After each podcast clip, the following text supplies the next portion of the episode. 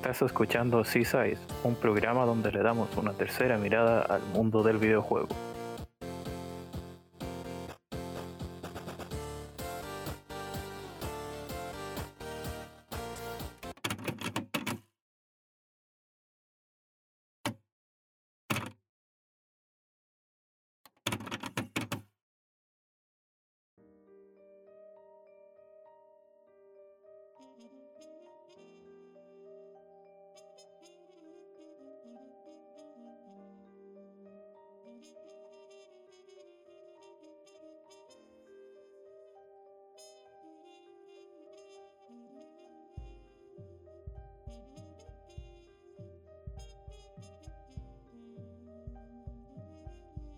Todos bienvenidos a un nuevo episodio de Dice. En esta ocasión, y como habrán notado ya desde la eh, música de introducción, retomamos eh, la intro de, la primera temporada y esto tiene un motivo claro que ya deben estar imaginando porque vamos a hablar de un juego que eh, hacía falta hablar en el podcast. Por supuesto, en esta ocasión me acompaña el gran Espi. Muy buenas, Chols. Muchas gracias por incluirme, como siempre. Y nada, y vamos a hablar de este, de este gran juego que nos ocupa hoy, un juego muy especial, un juego muy personal. Estamos hablando de Celeste. ¿No, Chols? Sí, ah, yo pensé que íbamos a hablar de Tsukihime. Perdón. Sí, sí, eh, vamos a hablar de, de Celeste y probablemente en alguna ocasión de Tsukihime. Pero nada, eh, yo creo que vamos a entrar eh, bastante rápido eh, en el asunto, así que vamos a ir a una pausa musical y ya regresamos.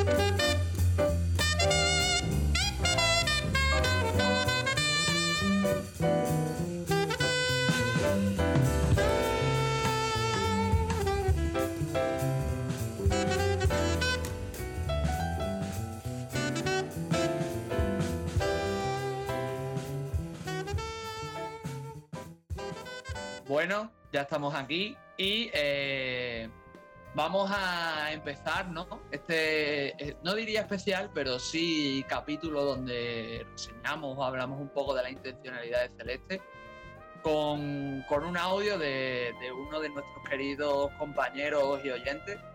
Me refiero a Gendo, el Neo Retro Gamer. Yo creo que él os dará muchísimos detalles de cómo es el, de cómo es el juego y de cómo funciona. Así que sin más dilación. Hola estimados oyentes de Seaside Podcast, soy Game del blog Retrorama y vengo a comentarles por invitación de Sol y Spiegel mis impresiones sobre Celeste. En la escena indie a través de los años han surgido una multitud de títulos que homenajean o parodian en mayor o menor medida los grandes videojuegos que hicieron historia, al punto de convertirse en referentes dentro de su nicho, por lo que Matt Thorson y Noel Berry apostaron por una aventura que mezcla la acción y las plataformas, en donde el autodescubrimiento y la determinación de las personas van de la mano al punto de crear una experiencia que es capaz de poner a prueba hasta el gamer más experimentado, utilizando la conocidísima fórmula de un videojuego fácil de aprender pero complicado de dominar. Pero no solo por esta sencilla premisa es que considero que Celeste es un juego revolucionario dentro de su género. Sino que su emotiva historia hace que conectemos con él al instante, ya que la determinación de Madeleine al escalar la montaña celeste dependerá única y exclusivamente de nuestras habilidades, cosa que nos ayuda a pulir nuestras habilidades, valga la redundancia, y afrontar los niveles de la mejor forma posible para saber cómo termina esta singular historia conformada por 8 capítulos adornados con un precioso pixelar lleno de muchos colores vibrantes que no solo sirven para dotarle atractivo a los escenarios, sino que también sirven para hacernos ver las emociones que va experimentando nuestra protagonista través de ese camino lleno de retos, peligros y personajes entrañables y únicos. También debo resaltar que la música también hace lo suyo para sumergirnos en esta historia, porque ella se encarga de crear la atmósfera necesaria para cada momento que Madeline vivirá desde el primer momento en el que se baja del automóvil. Y bueno, ya para finalizar, debo decir que esta perfecta integración entre la narrativa y sus recursos técnicos nos recuerdan que tenemos una historia que descubrir en todo momento, y para ello debemos dar lo mejor de nosotros, lo que hace que la recompensa sea mucho más atractiva que la sola satisfacción de completarlo. Y a pesar de que puede parecer muy difícil o exasperante en algunas ocasiones, también incluye una serie de ayudas en forma de deslizamiento ilimitado o congelar el tiempo a la hora de escoger una dirección para deslizarnos, lo que lo convierte en un título bastante accesible sin importar las habilidades que tengamos. Por lo que si no han probado Celeste se los recomiendo encarecidamente. Se despide de ustedes Gendo y hasta una próxima ocasión. Hasta luego. Bueno, eso fue el audio de Gendo. Eh, como ven, eh, eh, disfrutó bastante del juego y nos define muy bien, digamos, los principales aspectos de este título eh, a nivel de, gráficos, de jugabilidad, de un poco de la historia y yo, creo que es una buena puerta de entrada para empezar a hablar de, un título que, no creo que eh, todos lo hayan vivido de la misma manera, pero sí que te deja alguna que otra marca al momento de, disfrutar de él, ya sea por su jugabilidad o por eh, la temática que trata, que diría que hasta hace poco tiempo no pensábamos que iba poco de una cosa en específico, pero debido a ciertas declaraciones de, bueno, de, su creadora y un poco de, su historia personal, nos, damos cuenta que el título abarca eh, más de lo que uno podría pensar, eh, por lo menos cuando salió.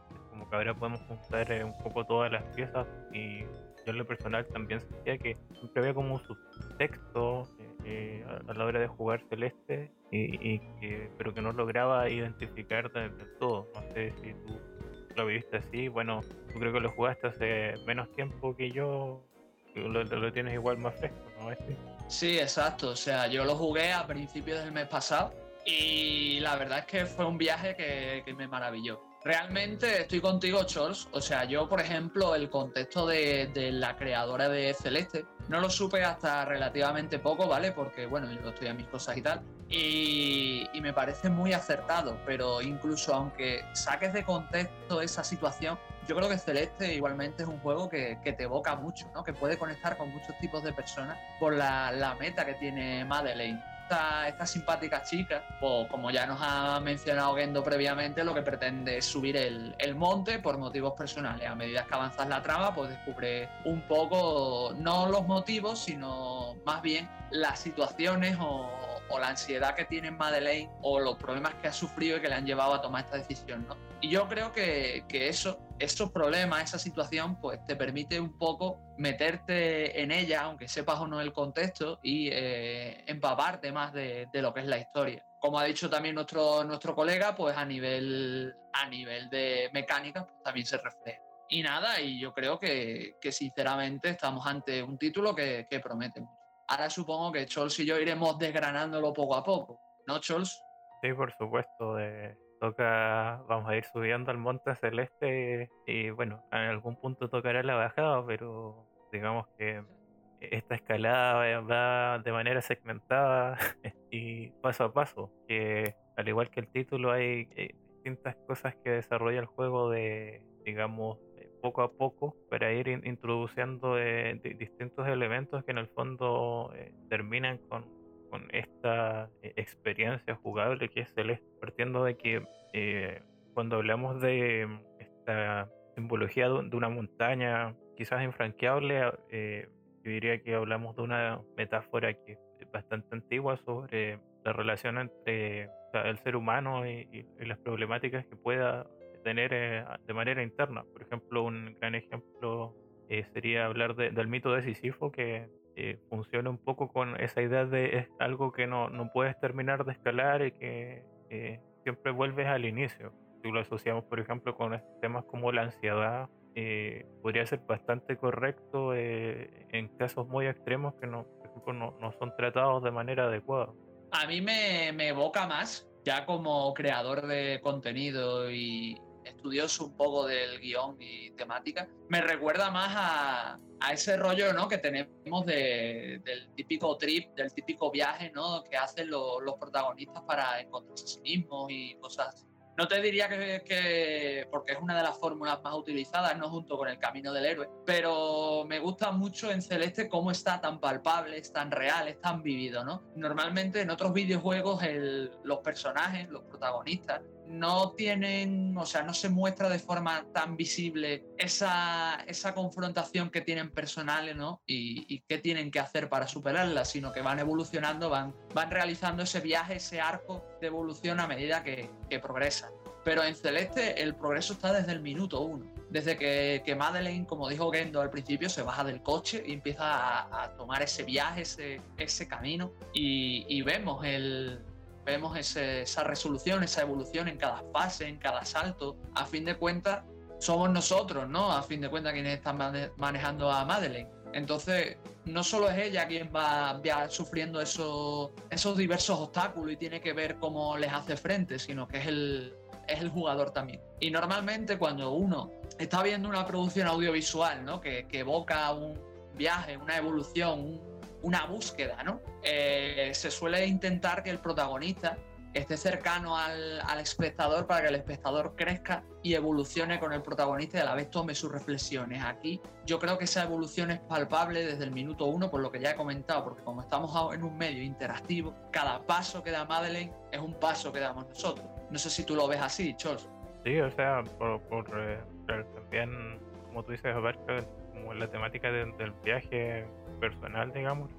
Y digamos, la, metáfora de la montaña un poco eh, se define como algo con implicancias argumentales, pero también es como una expresión directa de lo jugable. Porque literalmente estamos subiendo una montaña y, literalmente a lo largo de este viaje van, como tú dices, van pasando cosas, no sé, que, por ejemplo, eh, pensando en literatura, cuando leía, Eh, es algo como similar a, no sé si conoces el, caballero de la armadura oxidada, que igual es como que va, digamos, tiene que llegar hasta cierto punto y a medida que avanza se va desprendiendo un poco de, de, las cargas que llevaban su vida o, de ciertas eh, cosas que no lo dejaban avanzar. Claro, en el caso de, de Celeste y sus protagonistas vemos que va más por un lado de, de sanación también de, y de aceptación sobre todo. Eh, eso es una palabra clave cuando lo mezclas con el contexto de la creadora después, la palabra aceptación.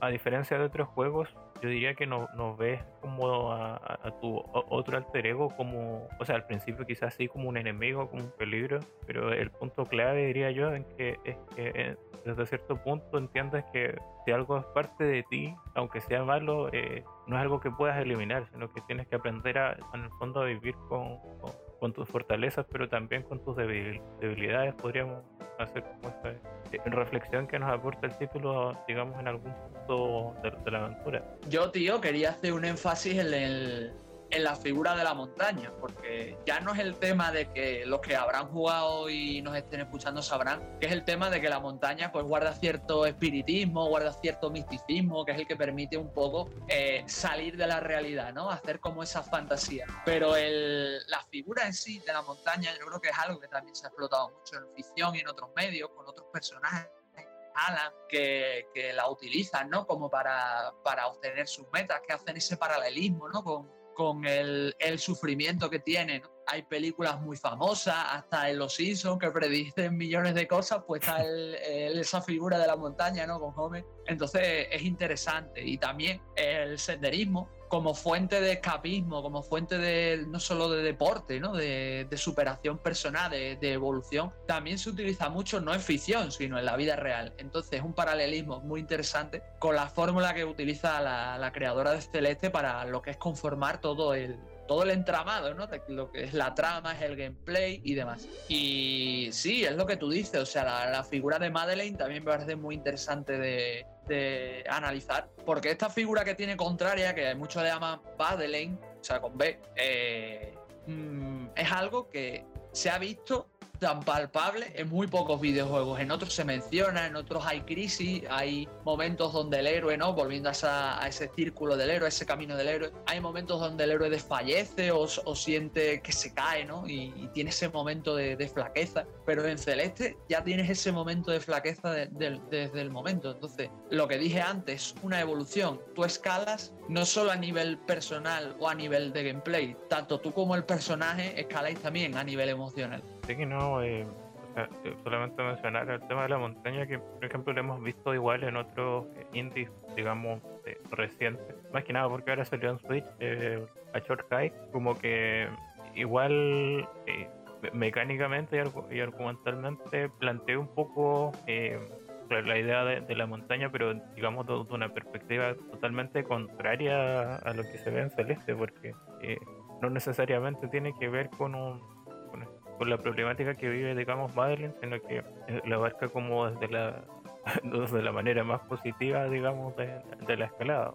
Es que si lo piensas, es lo que tú has dicho, son dos maneras de afrontarlo. Mientras Azor High lo hace desde disfrutar el viaje, disfruta el camino, en disfrutar de lo que te encuentras, ¿no? En el, me en Madeleine en Celeste, y con Madeleine ahora, la idea es ver el viaje y aprender del viaje y utilizar el viaje como eh, fortaleza para llegar a una meta y aprender, ¿sabes? O sea, en, Celeste lo importante es la meta y de lo que se aprende viajando. En Azure High lo importante es el viaje en sí, porque eh, Azure High tiene muchas actividades, todas son muy relajantes, se disfruta más del camino, no hace falta que lo hagas todo para llegar. Celeste realmente tampoco, pero sí es verdad que Celeste llega a un punto que te exige muchísimo que tienes que estar muy concentrado, que es muy fácil cagarla, que tienes que estar pendiente de cada salto, de cada movimiento, de usar bien el dash, de usar bien la escalada.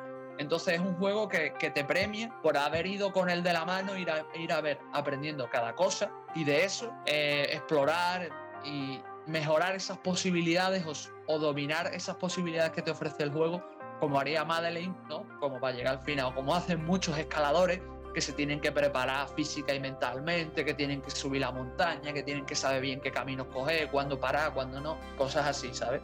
Claro, de hecho incluso tiene como un modo de asistencia que tampoco es que te penalice o, digamos otros títulos. No, como, no sé, los Mario ahora que tienen esas guías doradas y cosas, que después te dicen como ponen el color de bronce, completas.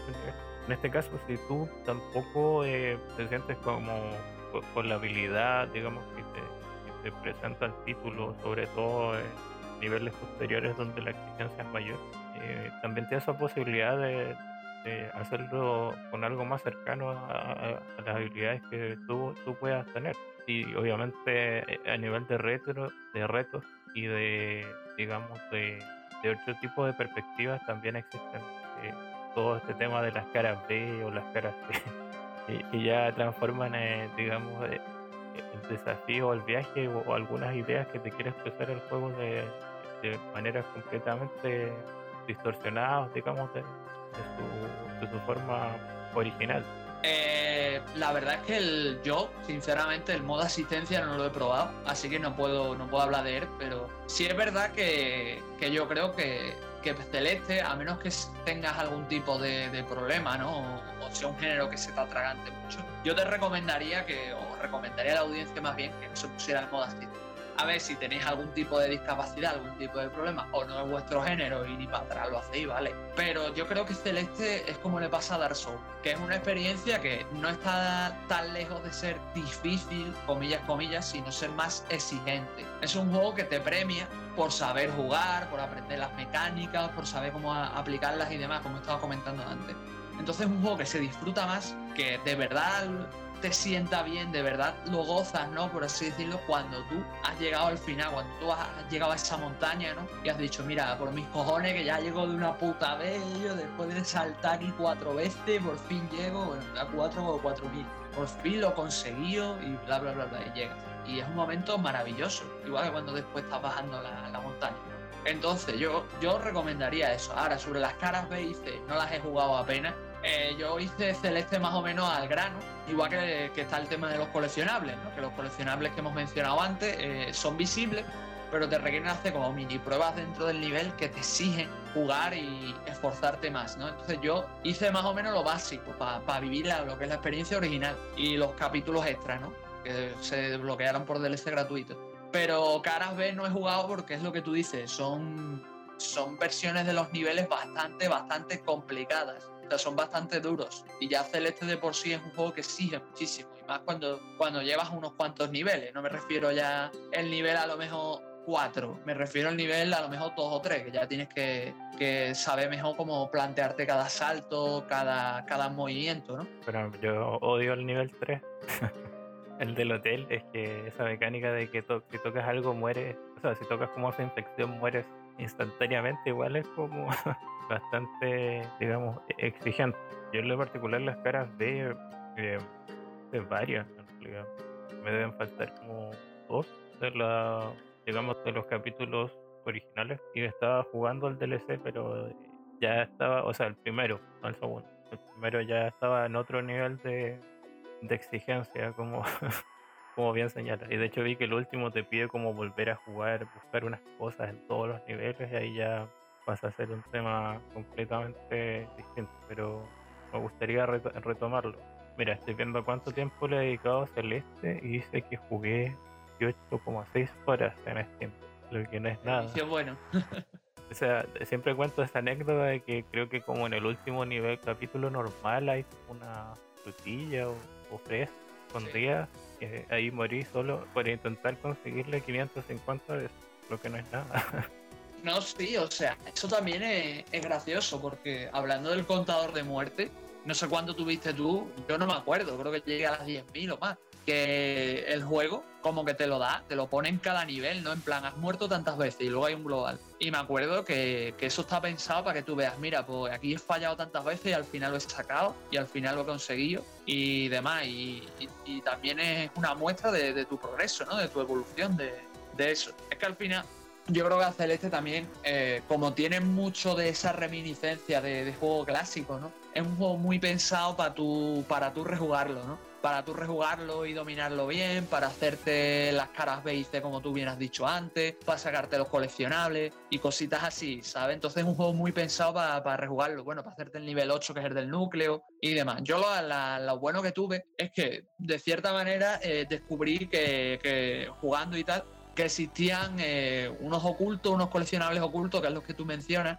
que son como una especie de corazones que tú como activas y te desbloquea el núcleo, ¿no? Y yo me enteré y estuve más o menos mirando cómo se desbloqueaban y tal, y los conseguí desbloquear y lo hice. Pero si no es lo que tú dices, hay que volverse a rejugar juego para sacarlo. Pero yo creo que, que, esa es parte, parte de su naturaleza, ¿no? Porque también lo bueno o lo malo que tiene Celeste, según quien lo mire, es el tema de la duración, porque pueden ser como 7, 8 fases. Bueno, no, con el DLC son nueve y creo que sin el DLC son como siete y, te lo pasas en cuatro o cinco horas, ¿sabes? Que no es un título largo, es como el Cyber Shadow, ¿no? Que el Cyber Shadow en, menos de 10 horas ya te lo has pasado, ¿sabes? O sea, igual lo que tiene, no, no me acuerdo bien, en una parte te piden como que juntes, eh, tú dijiste unos corazones de cristal, pero me acuerdo que eh, había una puerta que te pedía 18, que era en el fondo completar, ah, tú eres que estoy ahí. tienes que completar todas las caras A del nivel 1 al 7 y todas las caras B del 1 al 7. Y eso te abre otra cosa que no, no, recuerdo bien, pero yo el capítulo no es lo que tengo, pero ahora me di cuenta que el núcleo sí lo, terminé, que hice cuatro caras B. Pues yo recuerdo que sí lo jugué, pues no sé, tío, estoy en pana. Total, que mm, que igualmente el nivel 8 es chunguete, así que no sé, igualmente jugando la, experiencia la experiencia original, yo creo que el juego se disfruta bastante, pero si le queréis sacar amigas, si le queréis sacar todo, hay que, hay que pasar por el aro y, y repetiendo todo. Por eso es un juego que de base te puede durar 7-8 horas, pero si no te dura como, como 20, ¿sabes? Y, es, una, es una pasada, la verdad. No sé, Charles, ¿a qué, a qué, a qué apartado pasamos ahora? yo creo que... Eh manteniéndonos todavía en un plano jugable, toca hablar de que, como yo dije, el título es una escalada escalonada, valga la redundancia, porque mm, cada nivel nos presenta algún tipo de, situación distinta. En el fondo tienen como una temática insignia que, le da como em, cierta vida al nivel. Bueno, el primero en realidad funciona más como un, tutorial que, otra cosa. No, hay como tanta influencia, digamos, de, algo que es súper relevante, que es el entorno. Creo que no lo alcanzaste a mencionar cuando hablabas de como de toda la dificultad del juego, que es que y yo lo pasé como muy superficialmente cuando dije que en el nivel 3 hay algo que te mata al tiro si lo tocas. Bueno, eh, cada nivel tiene algún tipo de mecánica de este tipo. Me acuerdo que en una es como tienes que jugar con la, la, las brisas del viento para impulsarte más lejos o, intentar no, por ejemplo, saltar contra el viento para eh, que no, se te corte el salto en medio del aire. No sé tú cómo viviste esa parte del, juego, que claro, de una manera de diseño de niveles eh, básicamente tiende a aportar cierto nivel de variedad a cómo se desarrolla el título, porque de otro modo, y debido en el fondo a la simpleza de, de, las mecánicas que nos propone Celeste sería un juego bastante monótono, pero gracias a esta parte, digamos, hace que la, experiencia no se resienta tanto en ese sentido. Quizás así alguna persona ya llegada a la mitad de la aventura puede sentirse como un poco eh, repetitivo en la manera en que hace las cosas, pero eh, yo creo que varios otros no, no sentirán tanto el peso de eso eh, debido a este tipo de mecánicas. Sí, la verdad es que pensando, ahora que lo mencionado, creo que también, no en todos, ¿no? No en todos se puede sacar tan fácilmente, pero yo creo que cada, cada nivel que está implicado más de un personaje, aparte de Madeleine, como que te da un mensaje o te da una intención de ese personaje. No sé si lo has llegado a, pensar, pero por ejemplo, en el capítulo este que tú mencionas, el del hotel, me vaya a perdonar, porque no me acuerdo bien del nombre del, dueño, creo que era señor Oshio o algo así, sí era. Sí, algo este hombre pues realmente es una persona insegura y a partir de esa inseguridad pues crea una especie de criaturas negras que provocan corrupción en el hotel, ¿no? Y esa, esas personas negras, o sea, perdón, esas criaturas negras eh, pues te pueden destruir, ¿no? Aparte, hay mecánicas en el hotel donde básicamente tienes que usar bien el timing porque hay algunas criaturas que se vuelven pinchos o directamente te atacan o cosas así si las tocas. Entonces al primer toque eh, no se transforman o se empiezan a transformar, entonces en ese tiempo te puedes mover. Entonces, no sé si lo has pensado, pero me da mucho, me da mucho esa sensación y es una sensación que viví mucho cuando y que estuve mucho reflexionando cuando estaba jugando, ¿no? Entonces creo que, es digna de mencionar, aparte de lo que tú has comentado antes. Aparte que, que, sí, que cada nivel tiene, tiene lo suyo. O sea, yo, yo recuerdo, está muy centrado porque es lo que dije antes, Celeste te pide un nivel de concentración muy alto. En ese sentido, como vuelvo a repetir, es como la obra de Miyazaki, ¿no? Entonces, te pide estar muy concentrado, muy pendiente de, de cada nivel. Yo estaba más concentrado en aprender cada mecánica nueva, cómo funcionaba, cada nuevo objeto, cada nueva variación en ese diseño, ¿no? De, de, de, escenarios, de, de niveles que te ponían. Y me acuerdo que hay un nivel, que creo que ya es el último, cuando ya escalas, o sea, quitando los niveles del DLC y tal, que si mal no recuerdo tienes que aplicarlo todo, o sea, es como un examen, o sea, tú llegas y Madeleine tiene que empezar otra vez desde la base de la montaña y subirla toda en un nivel, pero literalmente, o sea, que es una burrada tremenda, o sea, tienes que hacerte como, como toda la montaña prácticamente en, en eso, en, en, ese nivel. Y, tienes que aplicarlo todo porque vas como haciendo sus fases dentro de la fase y cada subfase tiene a su vez las mecánicas implementadas de cada uno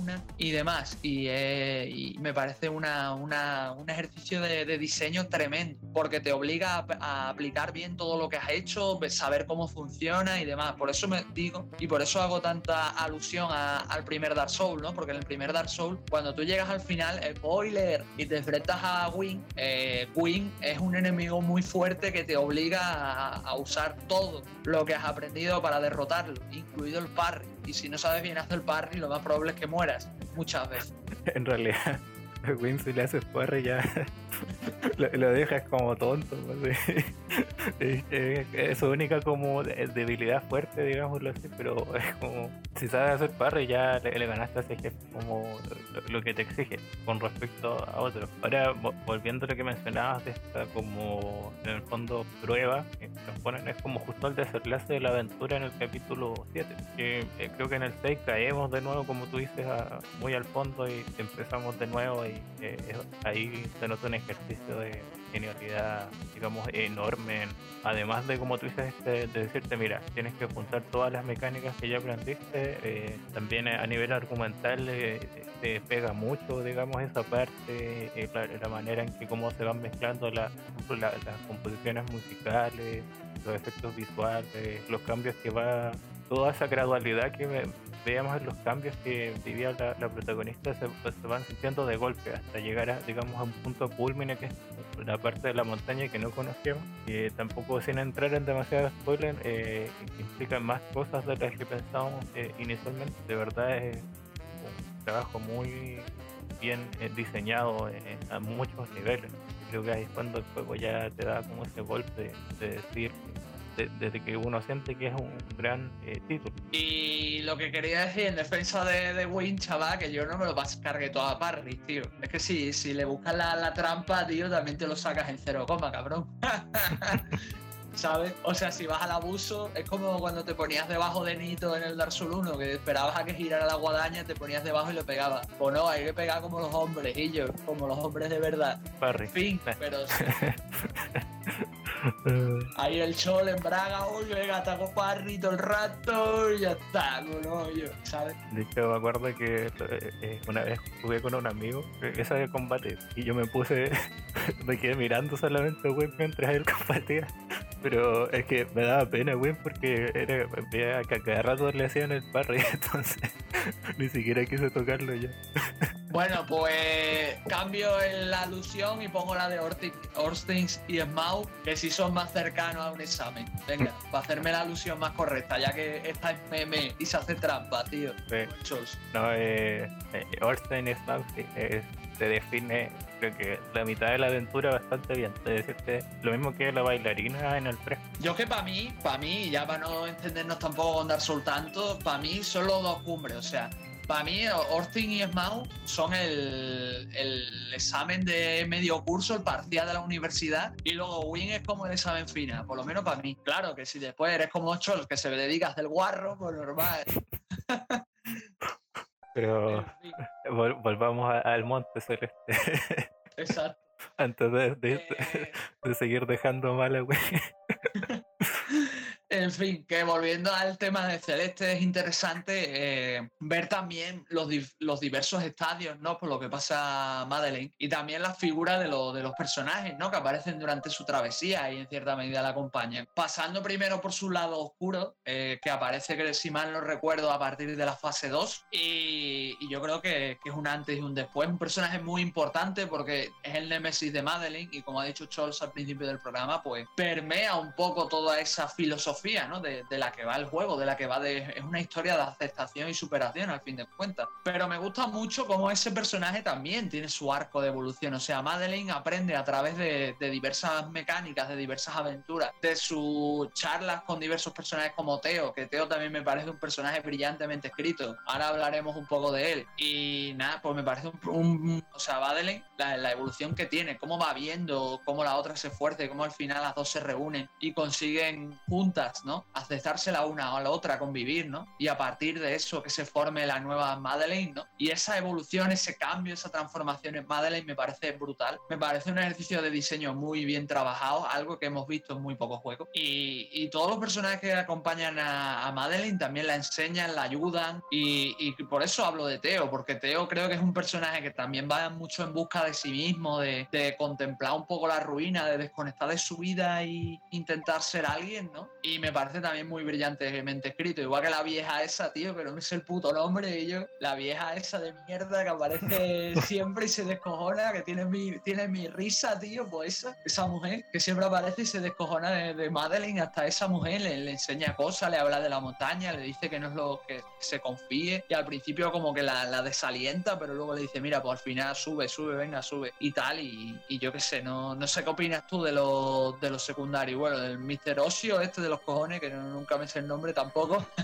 Oshiro. Eso. Este hombre también, ¿no? Eh, representa una parte. Yo creo que este hombre también hace, hace muy bien, porque enseña un poco a Madeleine a intentar no siempre apoyarse en los demás, no siempre pensar tanto en los demás, pensar también en sí misma. Se puede ver reflejada en él por su inseguridad y tal, y, y es un personaje interesante. Yo creo que este personaje es el único, junto con la vieja, que es verdad que no tienen tanta evolución, no tienen tanto peso en la trama, pero al menos algo hacen, ¿no? No sé qué, no sé qué pensarás tú de toda mi, de todo mi speaking, Scholz. yo, yo encuentro que, por ejemplo, no tienen evolución porque ellos ya, eh, digamos, vivieron en el monte celeste. Entonces, a diferencia de Teo o de Madeline, que ellos van, están haciendo esta incursión por primera vez, eh, si van viviendo cambios y van presentando, digamos, distintas facetas debido a ese viaje que están realizando. En cambio, ambos personajes mayores ya pasaron por esta etapa. Incluso Oshiro, que no, creo que eh, es un fantasma, tipo un del conserje. Eh, o sea, ya no, no tiene cambios que, ganar, sino que eh, ya, ya fueron definidos o, o permeados un poco por, por, el celeste. Probablemente eran distintos antes de, de conocer el lugar o en el fondo la, la, anciana es la única que conoce que se quedó ahí, pero que ya subió y bajó. Pero sí, hablando ya de los secundarios de Teo, yo encuentro que, bueno, un poco me recuerda a estos personajes de Ashtor Kai, pero obviamente igual tiene unos matices distintos, como tú bien señalas, y en el fondo actúa siempre como. Eh, digamos, un personaje que eh, intenta contener a Madeline en, en, momentos complicados cuando se topan, por lo menos. O de intenta hacerle ver eh, cosas que quizás está, ella está pasando por ahí. A mí me gusta también la, la, sinergia que tiene con ella, tío. Me gusta mucho porque es un personaje que, que hace mucho de, de, cuidador, de protector y demás. Y, y, también tiene sus propias historias, tiene sus propias vaivenes.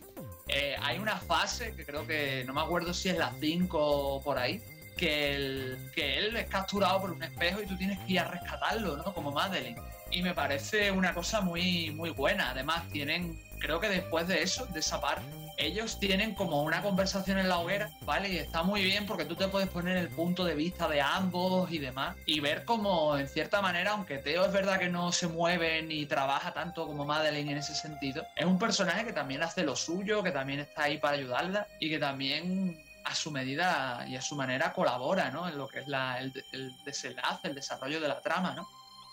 Entonces me, me, parece, me parece muy bien, o sea, me parece muy bien ese feeling, esa sinergia que tienen ambos personajes, ¿no? Y a nivel argumental también está justificado por pasado de Teo, pero spoiler no, no diré nada.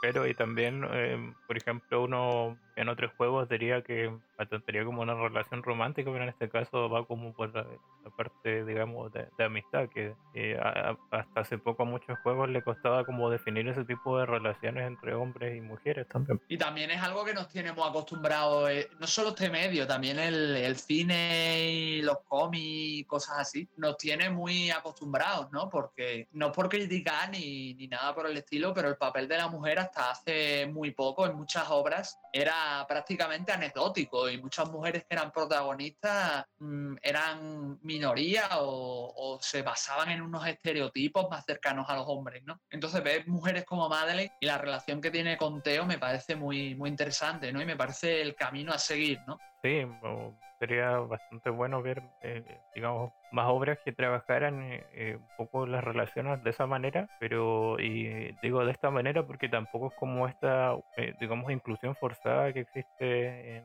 digamos, sobre todo en AAA que apuntan como a, ser medios reivindicativos con ciertas cosas o más que nada como porque es, algo que está pegando fuerte dentro de este momento que vivimos como sociedad, por lo menos a nivel occidental, y que eh, cuando no se siente natural, eh, digamos, no hace que eh, no funcione muy bien. En este caso todo se siente muy eh, natural en ese sentido. Es que tú piensas que cuando tú eres espectador de una obra, ya sea como jugador o como, o como simple eso, como he dicho antes, simple persona que la visualiza, ¿no? Eh, tú tiendes a proyectarte en muchos personajes, ¿no? O en, en algunos concretos. Entonces el AAA, eh, como cada vez se quiere abrir a más gente y llegar a más público y el público cada vez está más diversificado, pues intentan llegar a todos los medios. Lo que pasa es que no funciona tan bien, tío, porque es lo que tú comentas, o sea, no es lo mismo hacerlo natural, meter personajes, eh, meter sus situaciones, que sus situaciones estén relacionadas con, lo, con su condición, que meterlo ahí de fondo y ponerle un cartel de dice, no, yo soy LGTB, o yo soy LGTB y Q, bla, bla, bla, bla, bla, o yo soy trans, o yo soy no sé qué, queda forzado, ¿no? Y es interesante porque muchos indies, muchísimos indies, eh, tiran por la vertiente de LGTB y les sale bien, ¿sabes? Funciona bien, no, no notas que sea forzado, no notas que sea eh, molesto y lo hacen de una forma muy natural. Y con Madeleine es interesante porque realmente si nosotros no supiéramos la condición de la creadora y ella hubiera dicho públicamente, ¿no? Que Madeleine se refleja en ella, ¿no? En su cambio de orientación y su cambio sexual, ¿no? Nosotros no lo sabríamos. Y me parece un ejercicio valiente y me parece un ejercicio estupendo porque no se trata de, poner carteles y de, de huir la política en los videojuegos, politizar y cosas así.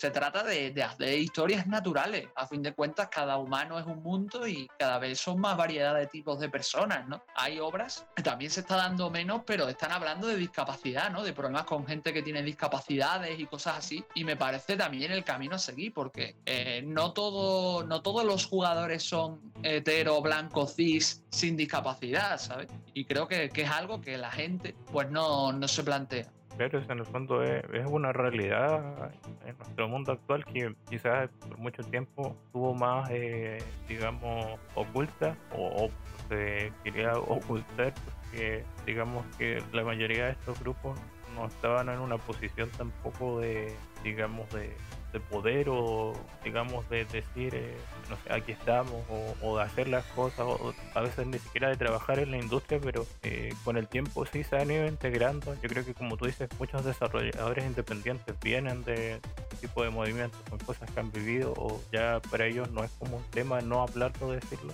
pero ellos digamos se siente tan natural. Y por eso me da pena lo digo en serio, que eh, haya un sector de creadores AAA que de vergüenza, y me refiero a muchos japoneses, especialmente Atlus, que tiene una tendencia tremenda a hacer esta mierda de mm, ridiculizar y, hacer de forma peyorativa a personajes de LGTBQ y y me parece una cosa lamentable porque los japoneses como están en su propio mundo y hacen videojuegos para ellos y parece que no hacen videojuegos para los demás pues es lo que tienen ¿no? cosa que, me, molesta un poco pero bueno X respecto a Celeste pues sinceramente me parece muy valiente lo que ha hecho su, su creadora y creo que es algo que, ha permeado a muchos otros creadores y les ha dado la fuerza para hacer sus historias. Y bueno, yo creo que, eso, que no quiero repetirme, o sea, yo creo que la, historia de, de, Madeleine casa muy bien con, el, con la situación actual que ha comentado el equipo desarrollador, ¿no? Que sufrió el creador original, o la creadora original, como tú bien has mencionado, Charles. Así que nada, yo veo que, el viaje, si realmente al principio, cuando uno no sabe este concepto,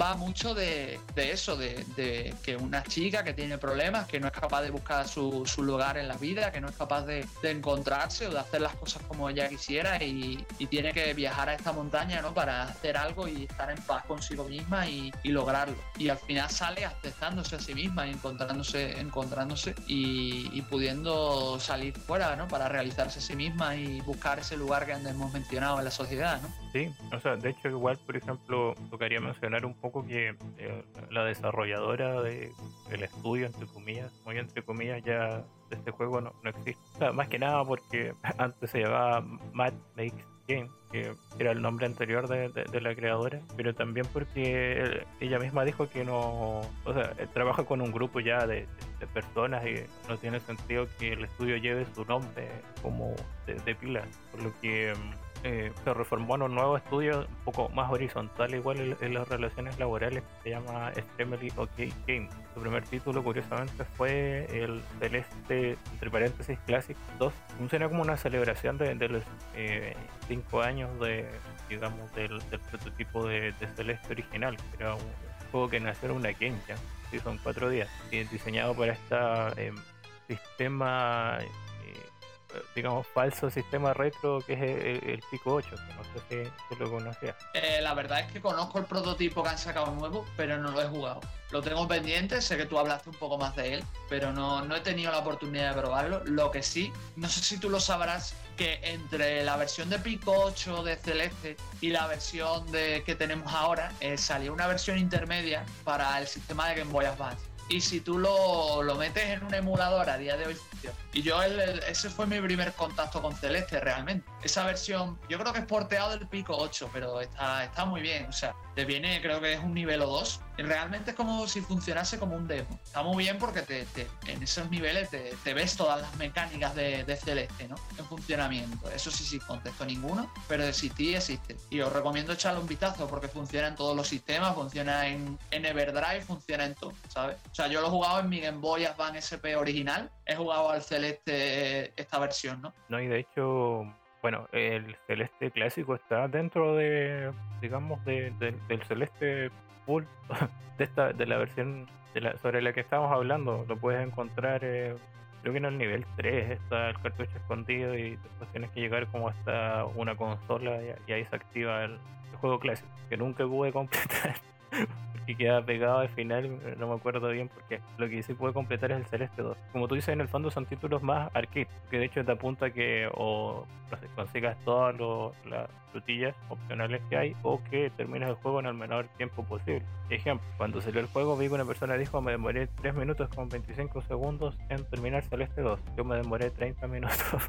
Hoy pero eh, a nivel de mecánicas ya se nota que había una idea depurada. Que, como tú dices, luego todo este trasfondo, eh, la presencia de digamos gráficos mucho más elaborados y sobre todo la música eh, hacen que este juego en conjunto sea como yo siempre menciono una experiencia que ojalá todos probaran de una u otra manera. Sí que tiene cosas que digamos te pueden echar para atrás. Por ejemplo a mí ahora y Jeff Dastora me ha comentado que precisamente no es un juego que lo tenga en tan alta estima que, le haya gustado, pero y, otras personas igual me han, mencionado que eh, a veces no le compensan un poco eh, los planteamientos de, digamos, de, juegos, digamos, tan a veces emocionales, pero esto igual va un poco con como, como cada uno ve el videojuego o, qué tipo de experiencias o títulos quiere disfrutar. Sí, yo creo que, que, depende de cada uno, como tú bien mencionas, porque yo qué sé, yo conozco gente que prefiere experiencias más arcades, otros prefieren historias más emocionales, otros prefieren simplemente sentarse a jugar tipos de juegos como son Sambo o multijugadores online. Depende. Yo, por ejemplo, si soy una persona muy emocional y si soy una persona que conecta, disfruto más con, la, con las historias ¿no? que, que me emocionan, ¿no? que me, me sacan una lágrima o me hacen reírme, o al final del viaje he conectado de verdad con los protagonistas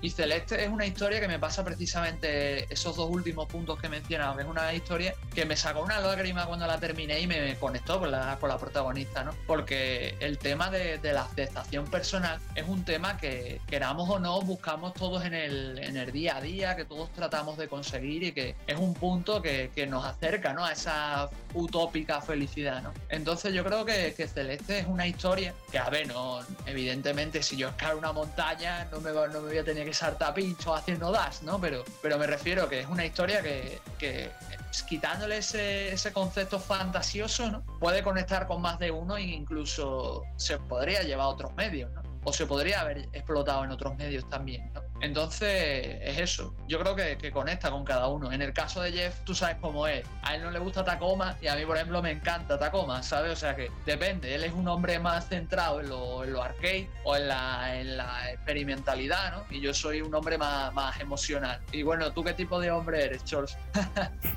el hombre invisible, ¿no? No, de hecho, eh, lo, iba a mencionar, digamos, llegado a un punto en mí, yo jugué este título, digamos, un poco después de, igual pasar por un, digamos, por una etapa complicada de mi vida, donde, por ejemplo, sí tuve algún eh, etapa, digamos, de cuadro de, de, ansiedad junto con otras cosas. Entonces, eh, a mi manera de ver, eh, por ejemplo, juegos como Celeste que, o Gris, que, digamos, los jugué un poco similares, tenían igual otro significado para mí. Pero, por ejemplo, gente que por ejemplo, nunca ha pasado por ese tipo de, procesos, a veces igual, eh, obviamente ve esto, estas temáticas de maneras distintas, igual es algo completamente aceptable.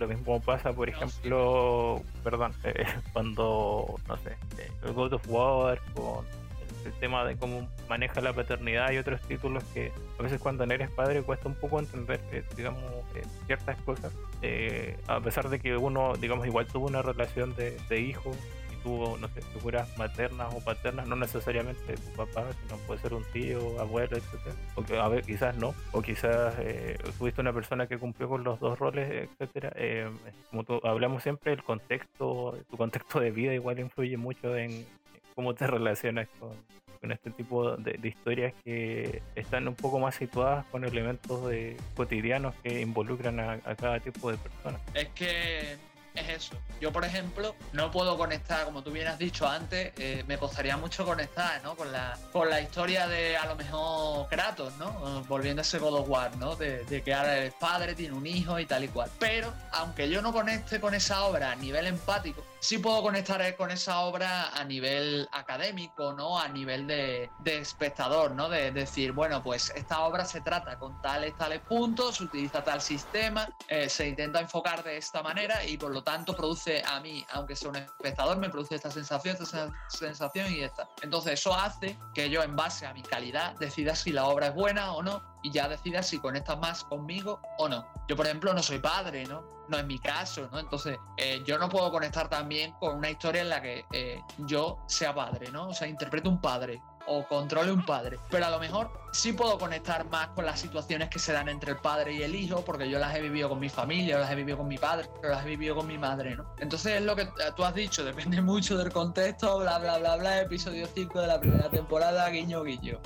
Entonces, nada, eh, ¿qué pasa? Que hay gente, y cada vez más mundano, que el estrés, la ansiedad, eh, los problemas del de, qué dirán, la aceptación y la búsqueda de, la felicidad nos permeen más, porque estamos en una, en una situación que tenemos una sociedad cada vez más diversa, pero a la vez más dividida, más centrada en el ahora, más centrada en el consumir y, desechar, y, muy centrada en ciertos puntos, ¿no? Que, que, todos sabemos, ¿no? Como son las apariencias y cosas así. Entonces, eh, yo creo que Celeste quizá no con todo el mundo, pero hay mucha gente con la que sí podría conectar, ¿no? Porque trata temas que, es lo que he dicho antes, en cierta manera le han tocado a uno o a otro en cierta, en cierta medida, ¿no? Sí, no, sin duda, como tú dices, eh, digamos, cada vez es más frecuente que igual gente tenga ansiedad o, a veces depresión porque, eh, digamos, la vida en el mundo ha, cambiado bastante durante los últimos, no sé, 30, 40 años. Eh, se incentiva, por ejemplo, mucho el, individualismo, eh, los trabajos igual, por lo menos todavía aquí, que visto que en otros lados igual han reducido las horas laborales, son muy de, digamos, exigentes, te toman gran parte eh, del día y, hay distintas, o se incentiva también mucho la, competencia también, entonces, y más ahora con las redes sociales, eh, que, hacen todo tan inmediato o acentúan, digamos, muchas digamos, problemáticas eh, relacionales, provocan un poco que este tipo de, situaciones o enfermedades o, trastornos o, dolencias, eh, digamos, sean más graves. De hecho, no sé, creo que hace, dos años salió que uno de los países con más casos de depresión en el mundo era Chile, por dar un ejemplo. Y cuando entiendes cómo es la vida aquí, eh, digamos, eh, cómo se desarrolla un poco, eh, tiene sentido. Es que, irónicamente, no tengo los datos por delante, ¿vale? Así que me podéis tirar piedras si queréis, pero si mal no recuerdo, la depresión es una de las enfermedades mentales, uno de los trastornos más sufridos por la población actual en todo el mundo. O sea, no te puedo decir el porcentaje exacto, pero es uno de los, de los males más, más persistentes en la sociedad. Y mira que tenemos todos los medios a nivel de, si tú lo pones a nivel tecnológico, vivimos en el estado del bienestar, tenemos un montón de derechos, de posibilidades, pero aún así no, no somos muchos, no somos felices, ¿no? Entonces algo que te da por qué pensar y yo creo que, Celeste en cierta manera ahonda estos temas, ¿no? Y deberíamos aplaudir más este tipo de género y más este tipo de, obras, ¿no? Por así decirlo, ¿no? Y más lo que, lo que hemos dicho antes, o sea, estamos hablando de un plataforma. ¿Cómo un juego de plataforma puede hacer que ciertas personas conecten con él a tanto nivel? Porque se conecta a nivel emocional, sí, pero es que como jugador también estás conectando. Como ya hemos mencionado a lo largo de este episodio, tenemos que pensar que a Madeleine la controlamos nosotros, sus fracasos y sus victorias son nuestros, ¿sabes? Entonces, cada paso que ella da es un paso que hemos ha dado con nosotros. Entonces, yo creo que, que eso da, da, mucho que pensar, ¿no? Da mucho de, de, que ver. Está muy bien, y no lo negaré, ¿no? De obras más arcades, de obras de, con toque más clásico, ¿no? De obras que quieran tener una historia banal y que se centren en la exploración, en el descubrimiento, ¿no? Como son muchos sambos. Pero yo creo que obras como Celeste son muy necesarias, porque hablan de realidades de la vida y, son lo que a cierta medida que yo sigo diciendo, como dije en el, en el programa anterior, que me cuesta concebir a todos los videojuegos como arte, ¿no? Pero yo creo que Celeste sí estaría cerca de ser una obra de arte para mí, por todo lo que hace bien, por todo lo que intenta y sobre todo por todo lo que evoca. Claro, porque de verdad también utiliza, digamos, al videojuego como medio para contarte algo a, varios niveles, a nivel argumental, en un nivel interactivo, todo, todo está ligado. Y digamos que ese tipo de trabajo yo diría que deberían considerar arte cuando entiendan como cuáles son las peculiaridades del medio del videojuego y cómo se utiliza esto como, eh, digamos, con un objetivo que digamos, en el arte todo tiene, digamos, como un sentido, apunta a algo, o te quiere contar algo o, decir algo. Obviamente no todos lo entendemos porque a, eh, a, veces con trabajos tan de autor cuesta captarlo. Y también existe estas eh, interpretaciones súper, eh, digamos, complicadas que te dicen, no sé, yo creo que este evoca...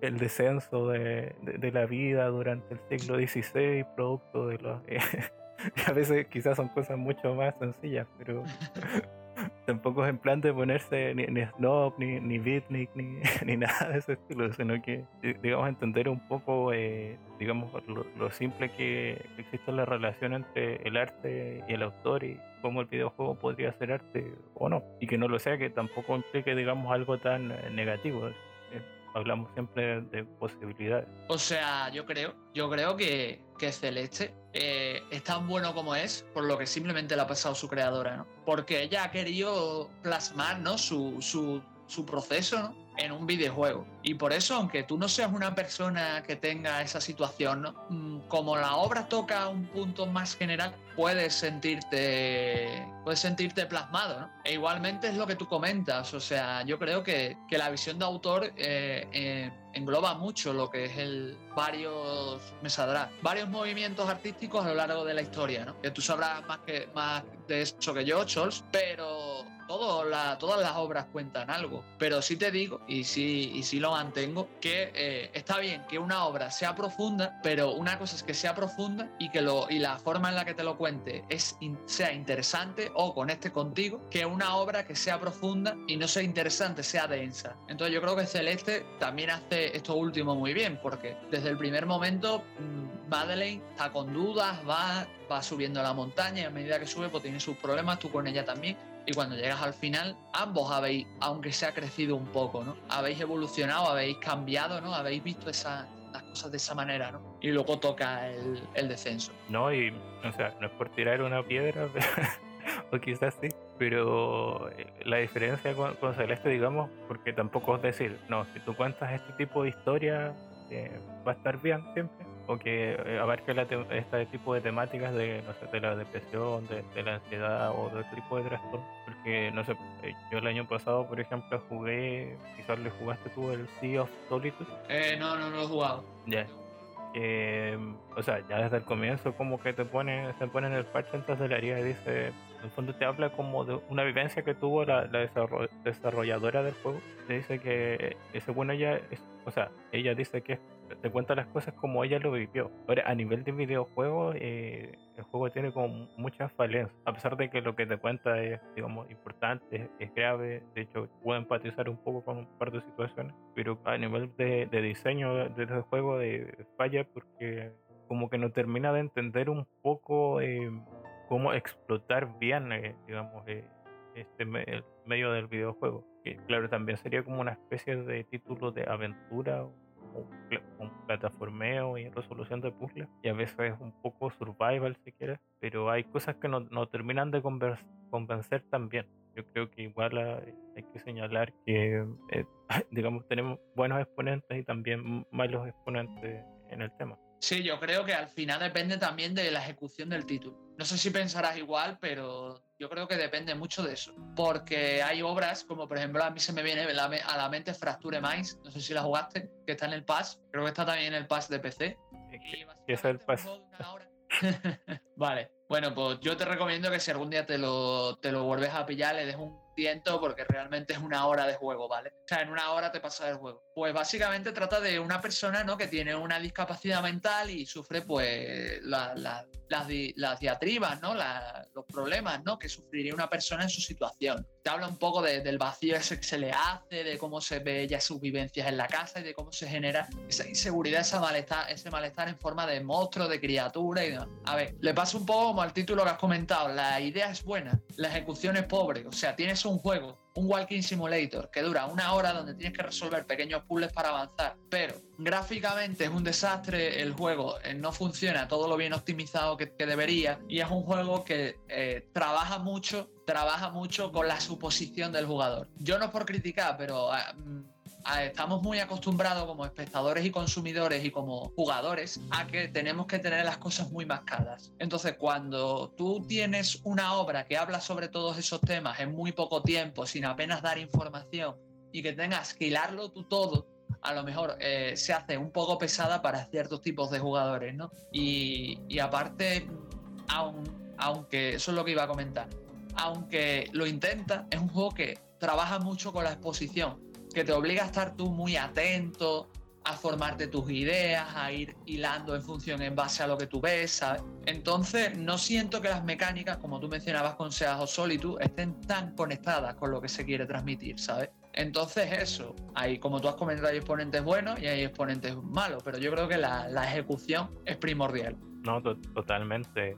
De hecho, y como tú dices, dijiste hace poco, Celeste es un plataforma y, mira todo lo, que te puede contar. Claro, uno piensa que un plataforma es un género, digamos, sencillo, uno tiene recuerdos de, del Mario, Sonic, y claro, igual te contaban historias, pero digamos historias que no se salían tanto de una línea u otra y luego eh, con gente que toma eso y, te cuenta algo completamente distinto y, además funciona. Por ejemplo, yo rescataría, eh, siempre que puedo, igual recomiendo que jueguen Tower of Heaven, un indie del año 2008. De hecho, se puede jugar en, navegador, dura 30 minutos. igual es como muy. Eh, baja mucho como el, ambiente, cierta emocionalidad, como sin, sin casi decirte mucho. Digamos, es un título pequeño es bastante contemplativo y al, fin de cuentas es un plataforma y un plataforma inspirado en juegos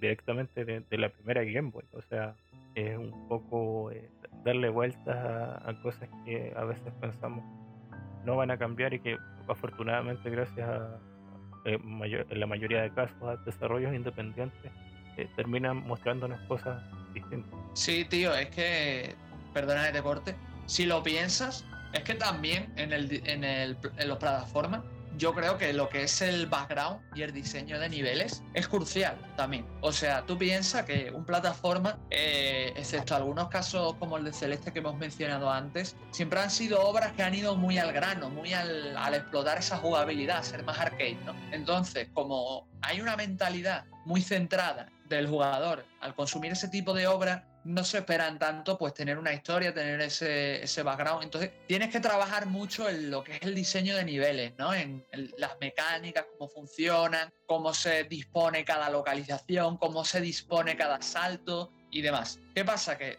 Celeste hace de eso su mensaje también. O sea, otras plataformas simplemente te ponen la mecánica y ya está y dejan que ese background, esas localizaciones o, ese, o esa historia de fondo um, hagan el trabajo de hilar, de atar cabos. Pero es que en Celeste hasta lo más mínimo, hasta lo más mínimo, forma parte del argumento.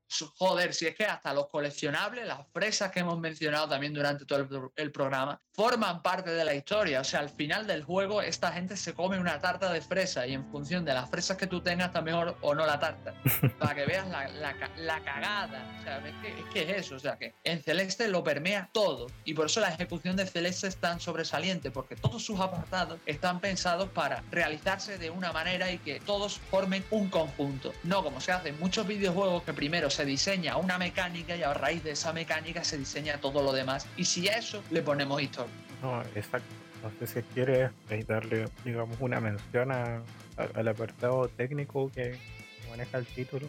Yo, por, mi parte, soy, digamos, muy fanático de los planteamientos, eh, digamos, musicales eh, que nos encontramos eh, a lo largo de la aventura, siento que cada nivel, eh, que cada canción de, un nivel maneja dos cosas muy importantes. Una que ambienta muy bien la temática, como referimos, está asociada a cada nivel y, a un personaje también. Y lo otro es que es de esta música que no se siente pesada, que combina de manera muy buena el hecho de que tú mueres y al tiro inicias eh, donde quedaste, digamos, antes o, dentro de, lo que sería el nivel y por tanto no, o sea, también como que la música te mantiene, eh, tiene un ritmo que te mantiene dentro del juego, porque si la música te cansara o si la música como que no, no te impulsara un poco, lo más probable es que mucha más gente, eh, digamos, tiraría el control o, cerraría el juego directamente. Yo creo, tío, que la verdad es que no estoy tan puesto a nivel musical como tú, pero yo sí recuerdo que tenía buenas melodías. Aparte, me acuerdo que la, que la acción es inmediata, o sea, creo que la música se corta como un microsegundo cuando y luego reapareces con la música tal cual como ibas. Y sí, está, está muy bien. Tiene, tiene muy buenos temas. Yo me acuerdo precisamente del capítulo este que tú mencionaste hace poco, el capítulo 4, que es el que tienes que ir por la montaña con el viento. Ese capítulo yo recuerdo que la, la banda sonora me, me, gustó bastante, ¿sabes? Y, pero a mí el rollo que más me gusta de Celeste, tío, es el, el diseño que tiene, tío, de gráfico. Me gusta mucho ese rollo que evoca de 16 bits, de la época de Super Nintendo y Mega Drive. Y esa inspiración que tiene en cierta medida, ¿no? Con, las banderitas y demás, porque eh, la creadora es muy fan de, Super Mario, ¿no? De los Mario. Y hizo incluso niveles en el Mario Maker y demás. Entonces se nota como esa inspiración, ese estilo tan clásico y, permea muy bien, funciona muy bien en la trama. Tienes a los personajes, ¿no? Que hablan como ese rollo que a mí me encantan como hablan, ¿no? Con ese lenguaje inventado que evoca tantos como usan a Shorehai, ¿no? Que es otro referente que hemos usado hace poco. Simplemente me maravilla. Animal Crossing también tiene como se ahí. Entonces, es un juego que no sé tú, pero lo llegas a meter en una Super Nintendo y te digo, hostia, ¿sabes? Porque me suena y te lo juro, me, hubiese sonado un juego que hubiese hecho Nintendo, tío. Porque toda la ejecución que hace es tremenda, por lo menos a nivel mecánico. Y a nivel visual y musical igual, ¿sabes? Entonces por eso lo digo, pero aún así es esto, esta, esta señora que junto con sus colegas que crearon un Celeste han tenido una referencia y han sabido plasmarlas también que, que simplemente me, quito el sombrero, ¿sabes? Bueno, de hecho, eh, la inspiración de, digamos, de, en el diseño de Celeste son, digamos, estos títulos complicados de, la Super Nintendo. por otra parte, un indie que ya te imaginarás que es eh, Super Meat Boy. Eh, comparte ciertas cosas, obviamente en diseño de niveles, pero también en este, digamos, este aspecto tan cuadriculado de también a, nivel gráfico, solo que Super Meat Boy está como de, digamos, niveles más atrás en cuanto a, detalle o obviamente porque apuesta por un diseño artístico completamente distinto. A mí Super Meat Boy me gusta, pero Celeste creo que me gusta más, ¿eh? No sé qué pensarás tú. O sea, yo no he terminado el Super Meat Boy para voy, voy cerca de sí. Creo que me faltan dos mundos, una cosa así. Por lo menos sin contar los niveles, digamos, de, ese mundo opuesto. Sí, pues, pues, está muy bien terminado, tío. Y ahora, vamos, ahora salió Forever. Yo no lo he jugado. ¿Era Forever o Return? No me acuerdo. Forever. Sí, y, no lo he jugado, pero tiene muy muy buena pinta. Lo más probable es que me rejuegue el original antes de jugarme el, Forever, pero, pero sí. Entonces son juegos muy de, mucha, de mucha calidad, ¿sabes? Aparte que, que Celeste es que es eso, encima como hemos comentado antes, encima es, el, es como Blasphemous, ¿no? Que te mete, no tendrían por qué hacerlo, ¿no? Pero te meten hasta contenido gratuito al, que amplía el juego, que te añade mucho más, que te invita mucho más a jugarlo. Y yo creo que, que esas, esas decisiones son las que se deberían aplicar. Y creo que el camino que marca Celeste y muchos otros indies de, de, de, este calado, ¿no? Yo creo que habría que seguirlo, porque es que como que no, no por criticar el AAA, ¿no? Pero es que como el AAA sigue otra dirección, en base más a las tendencias, en base más a, en cierta manera, explotar al jugador para su beneficio en ciertos aspectos. Y luego tienes al indie que se preocupa más de ser más libre, plasmar más lo que, lo que desea y darte todo lo que pueda, ¿no? Aunque bueno, luego salen Rock Light y Metroidvanias a, a porrón, pero bueno. pero también hay, digamos, eh, falta de, riesgo en los indies, como tú señalas. Pero sí, ah, lo, único que no mencioné igual es que las caras B también la música se remixea. A veces cambia bastante. Me pareció súper interesante esa idea de decirte, mira, tienes este nivel, eh, digamos, diferente y, la música también cambia debido a eso. Entonces, esto es algo que me gustaría ver en más juegos. Sí, sí, que hace poco eh, descubrí que hay algunos emuladores, no sé si tú lo sabías, que te activan el modo espejo, que es jugar al juego al revés. A ver, no es lo mismo, ¿vale? Porque son juegos de 16 bits y cosas así que, te ponen eso para ampliar, pero coño, lo podrían aplicar a más juegos, aplica un modo espejo, aplica unas caras B para el que quiera sacarlo todo, para el que quiera exprimir juego, para el que quiera aprovechar, ¿no? Y yo pienso que, otra vez más es, el camino, ¿no? Sobre todo para Celeste, ¿no? Y aunque tiene una historia detrás, se presta mucho también a ser rejugable, a ser arcade y cosas por el estilo. De hecho, recuerdo que el último Crash, el 4, It's About Time, tiene algo así, es como que juegas los niveles al revés y como que con unos filtros gráficos distintos, por ejemplo, unos que no te dejan muy ver bien como la, iluminación también, o distorsionan la imagen. Y como tú dices, es súper interesante, sobre todo en títulos que funcionan a través de como de, de un encuentro que, que viene bien y como tú dices añade ese punto de rejugabilidad y sobre todo para quienes quieren exprimir mucho más el juego o, sus posibilidades. Igualmente, si no, si no queréis explotar Celeste al máximo, yo os diría que igualmente por lo menos una vez lo, lo terminarais. Yo es un juego que ya lo dije, no sé si lo dije en el programa del pirateo y si no lo digo ahora, es un juego que me gustaría comprar. Yo lo juego en el Game Pass, porque yo no lo tengo comprado. Y lo más probable es que cuando esté rebajado me lo, me lo pille. Por lo menos para Xbox, porque ya lo tengo completo, ¿no? Pero es un juego que, que, es tremendo y que merece la compra, ¿sabes? Y no creo que esté tampoco tan, tan caro. Bueno, yo creo que lo tengo como tres veces. lo compré en Steam, eh, me vino en el bundle de Itch.io y creo que lo regalaron en Epic, así que lo tengo, eh, digamos, eh, o sea, todo, en el fondo todos funcionan dentro de PC, Mac o Linux, pero tengo el juego ahí. Digamos, no, no me arrepiento tampoco para nada de haberlo comprado al ver que después lo regalaron ni, ni nada. Lo disfruté mucho cuando lo empecé a jugar.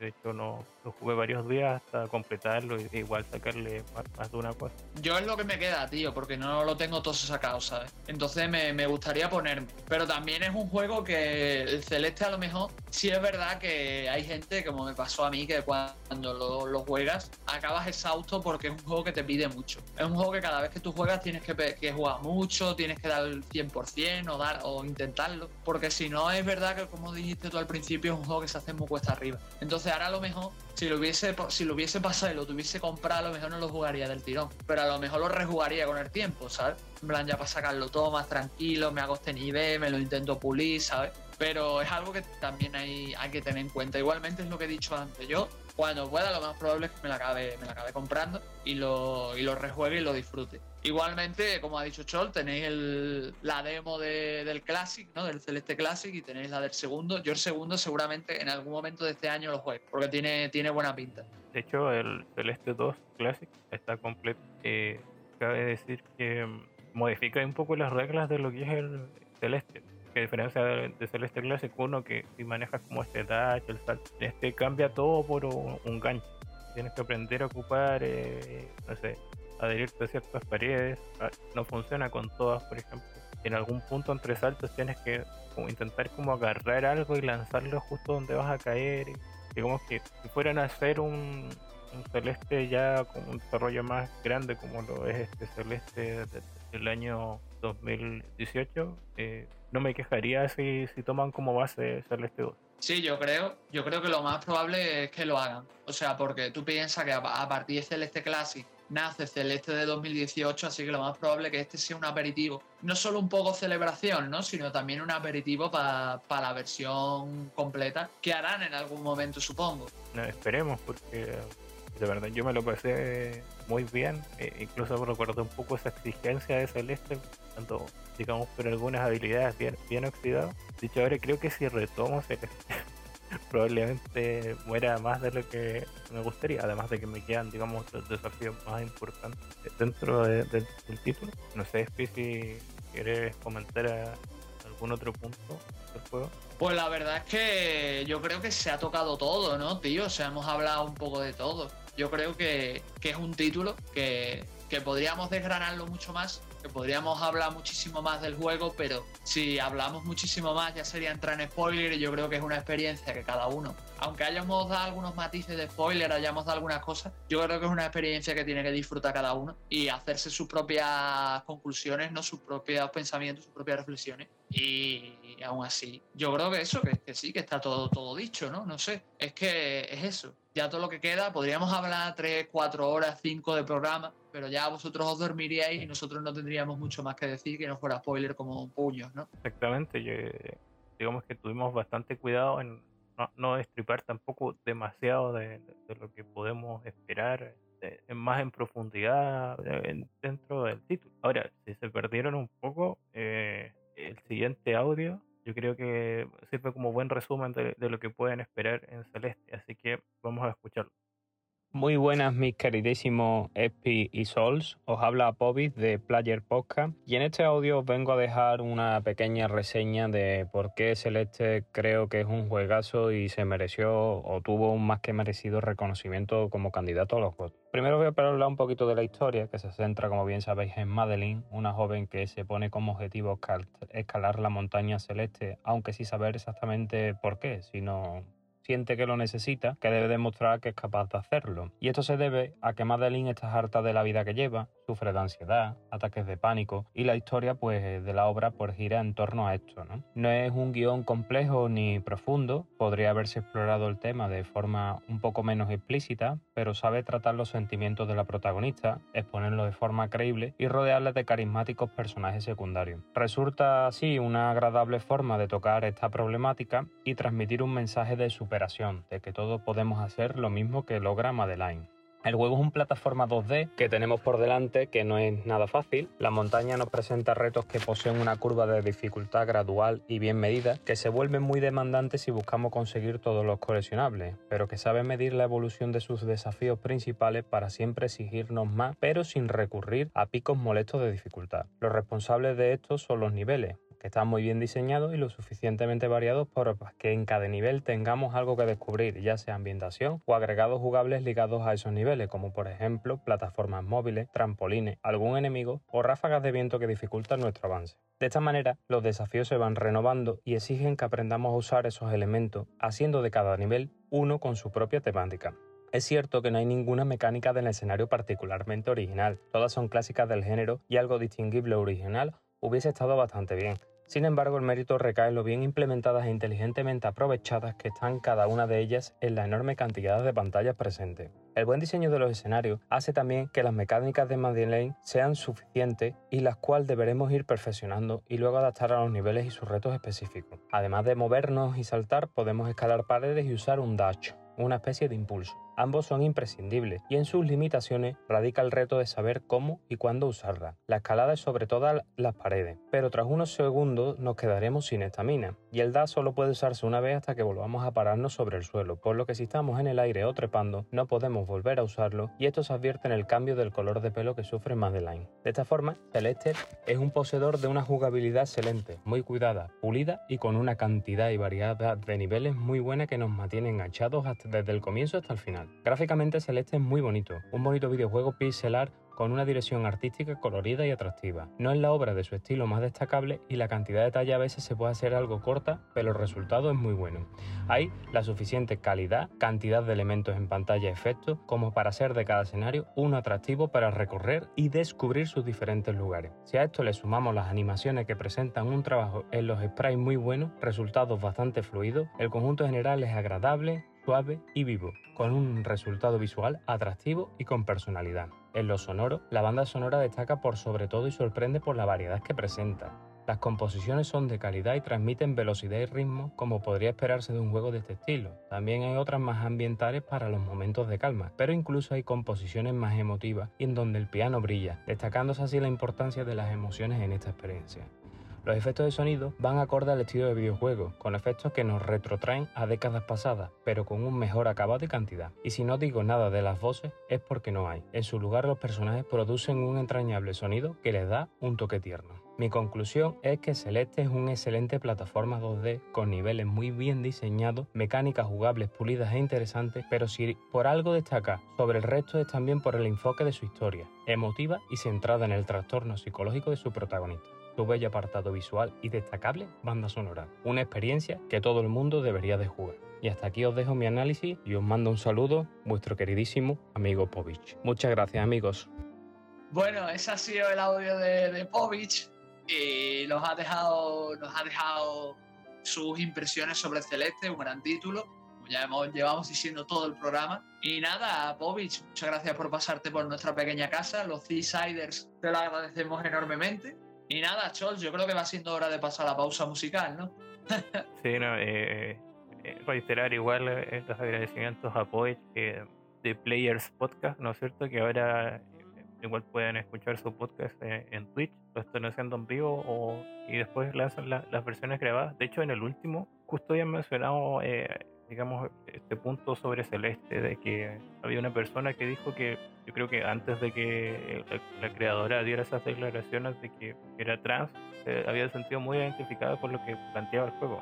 Y en el fondo eh, eso venía a cuento de que eh, los títulos independientes eh, obviamente presentan cosas distintas a los AAA, cosas que ya hablamos, digamos, bastante en este título, pero que me, me tenía ganas de, hacer esa mención. Y ahora, como dice Espi, vamos a, la merecida pausa musical para ya ir cerrando la famosa y clásica última sección del programa.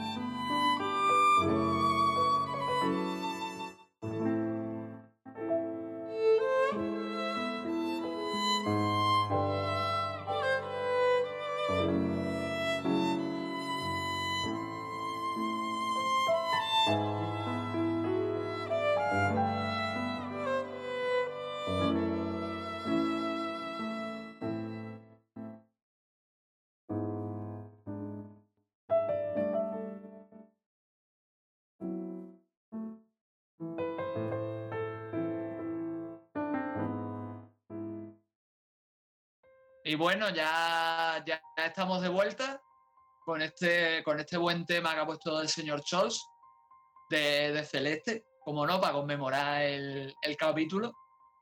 Y nada, como, como, siempre pasa en, este, en estos programas, cuando terminamos, pues solemos decir a qué estamos jugando, qué le estamos dando, o qué, qué nos quita el sueño últimamente. Bueno, Chols, tú que has estado jugando últimamente, cuéntanos. Bueno, yo me voy a tener que marcar un, mini, una mini sección. Se llama eh, Demos de, eh, del Festival de Steam. y digamos, desde el día miércoles 3 de febrero hasta el, no me equivoco, 11, vamos a contar con la posibilidad de, disfrutar de, bueno, probablemente cuando escuchen esto ya va a haber pasado bastante tiempo, pero se contó con la posibilidad de probar distintas demos de, de, títulos venideros. En este caso yo em, en stream estuve probando algunos, y en general tuve buenos al elegir porque algunos ni siquiera los conocía, otros sí. Y entre ellos eh, jugué, por ejemplo, la demo de Narita Boy, que es un título eh, de, plataformas y acción, que va a ser lanzado eh, en Game Pass cuando creo que sale ahora dentro de esta primera mitad del año. lo disfruté bastante, dura aproximadamente una media hora, tiene hasta un enfrentamiento con, con un jefe y de verdad les recomiendo que le echen un ojo, especialmente si se pueden descargar eh, la demo. Por otra parte, mm, también jugué Steel Assault, que es un, título de, de Para quienes no lo conocen, son los creadores de Flintwood y em, Mercenary Kings. Y, si no conocen esos títulos, básicamente les digo, son gran parte de las personas que hicieron el juego de Scotty. Y eso se nota en su pixelar. En este sentido, este título apunta mucho a una mezcla entre Metal Slug y Contra.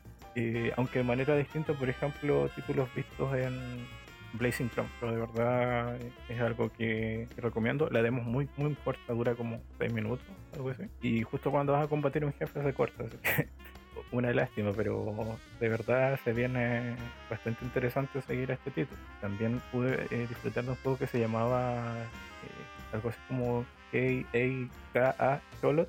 Y era como lo, que más me llamó de ese juego fue que tenía como metal en español de, banda sonora, pero funcionaba como un, un tower defense yo diría un poco descafeinado, con un control que se parece un poco a, Nuclear Throne.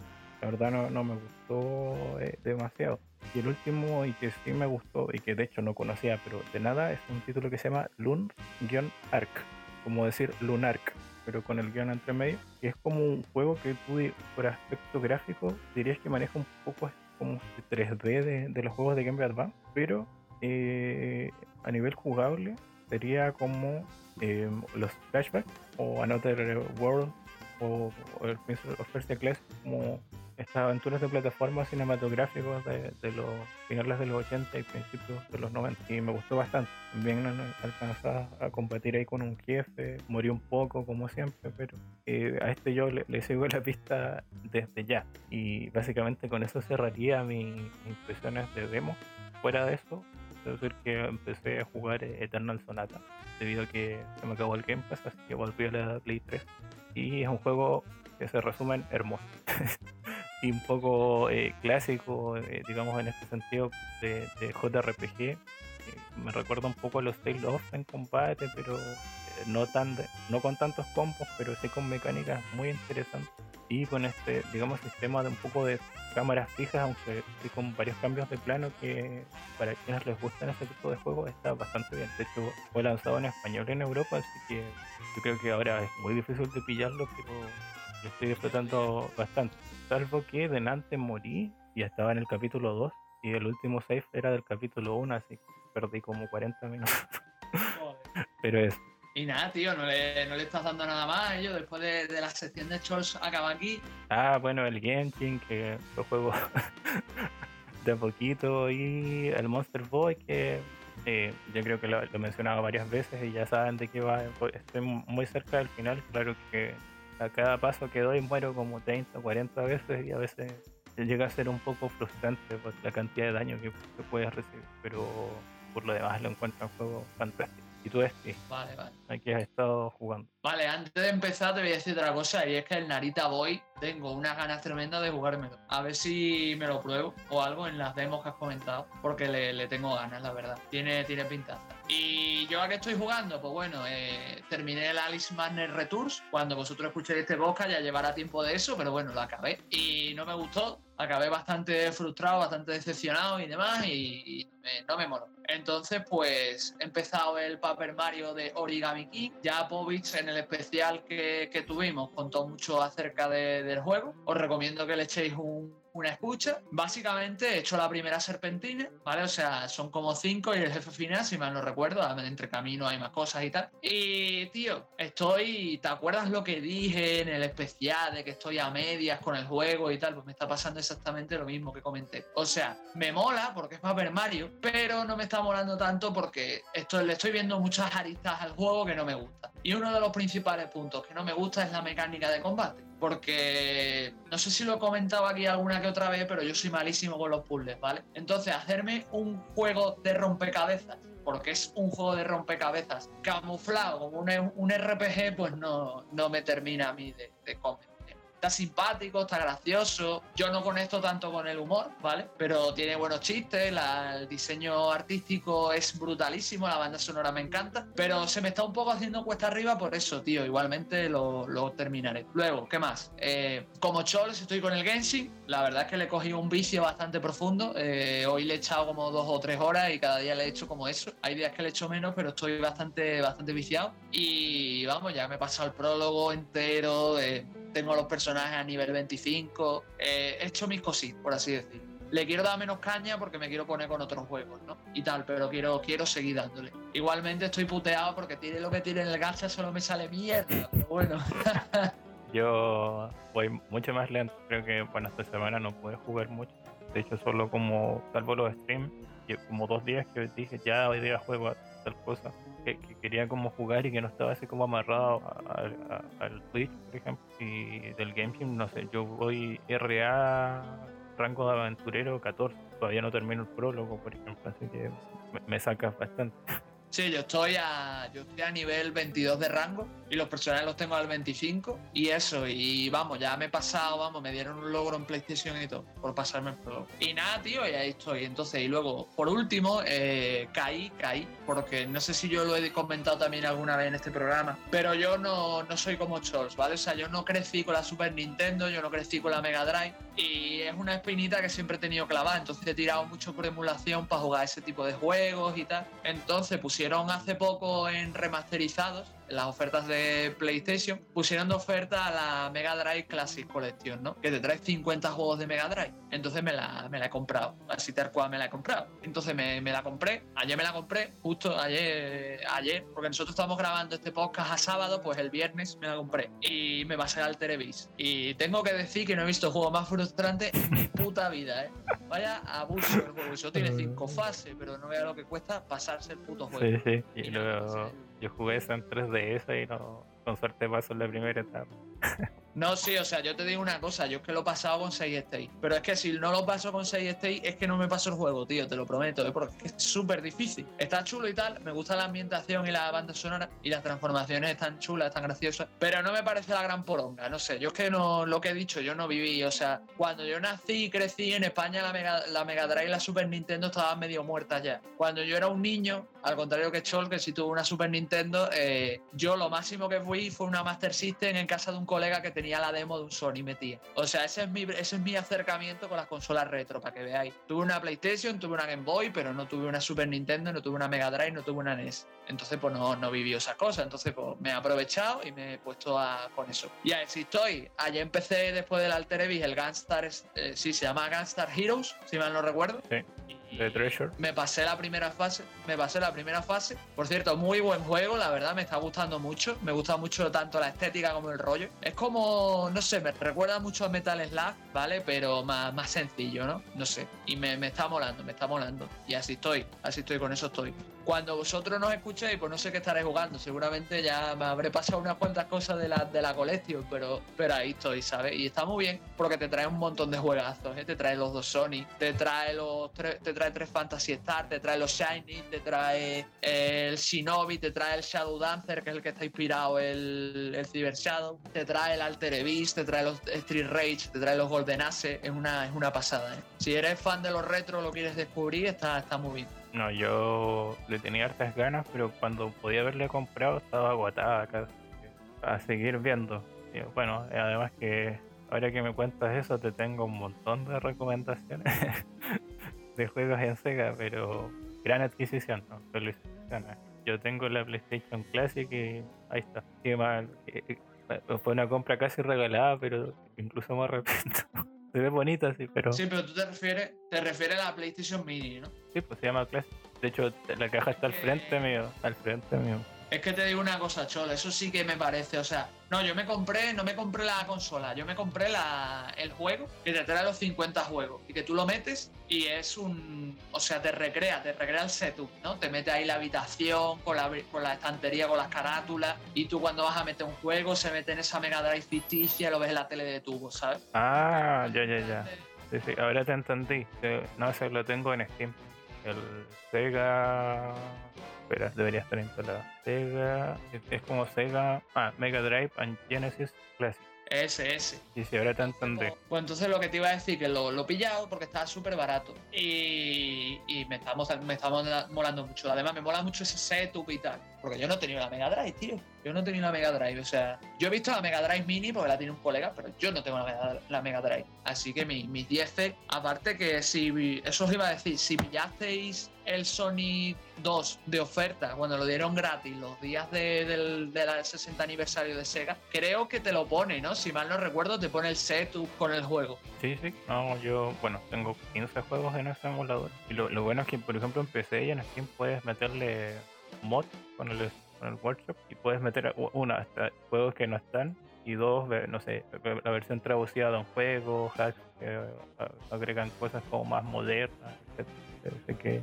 además que viene la última vez que salió el Sonic 3 and Knuckles en un recopilatorio, de la versión de PC. Por... Sí, es que en, en consolas no te viene el Sony Knuckles. O sea, de los 50 juegos, que en verdad son un montón, de los 50 que te traes, no te trae el Sony Knuckles. Eso sí que es para pegarle, ¿eh? Pero bueno, igual que tampoco te trae el Fantasy Star 1, ya que no sé si es de Mega Drive o no, pero yo lo hubiese metido en el recopilatorio. El 1 es de, Master System. Sí, pero aún así, tío, yo lo, lo, hubiese metido, tío, porque tienes los tres Fantasy Star posteriores y no tienes el primero, ¿sabes? Pero bueno. Y bueno, yo creo que vamos cerrando esto como siempre espero que hayan disfrutado del programa, que les haya gustado la, manera en que agrupamos a un título, ya tiene su nombre dentro de la industria y siempre digamos no está de más invitarlos a, comentar en iVoox o hacernos llegar comentarios a través de, las redes, siempre están en la descripción de, los programas y, no sé si cómo viste el programa.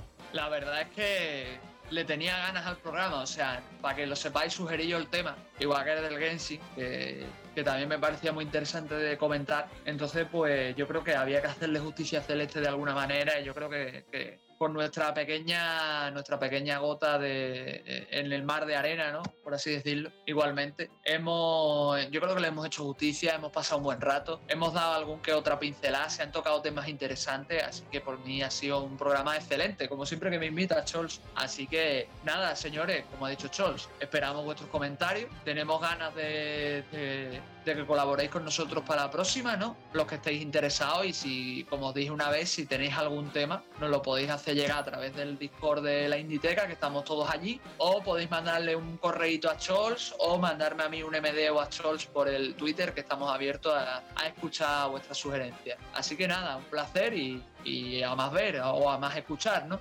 Bueno, obviamente, gracias por escucharnos y ya nos escuchamos, valga la redundancia, en un próximo episodio. Hasta luego. Adiós.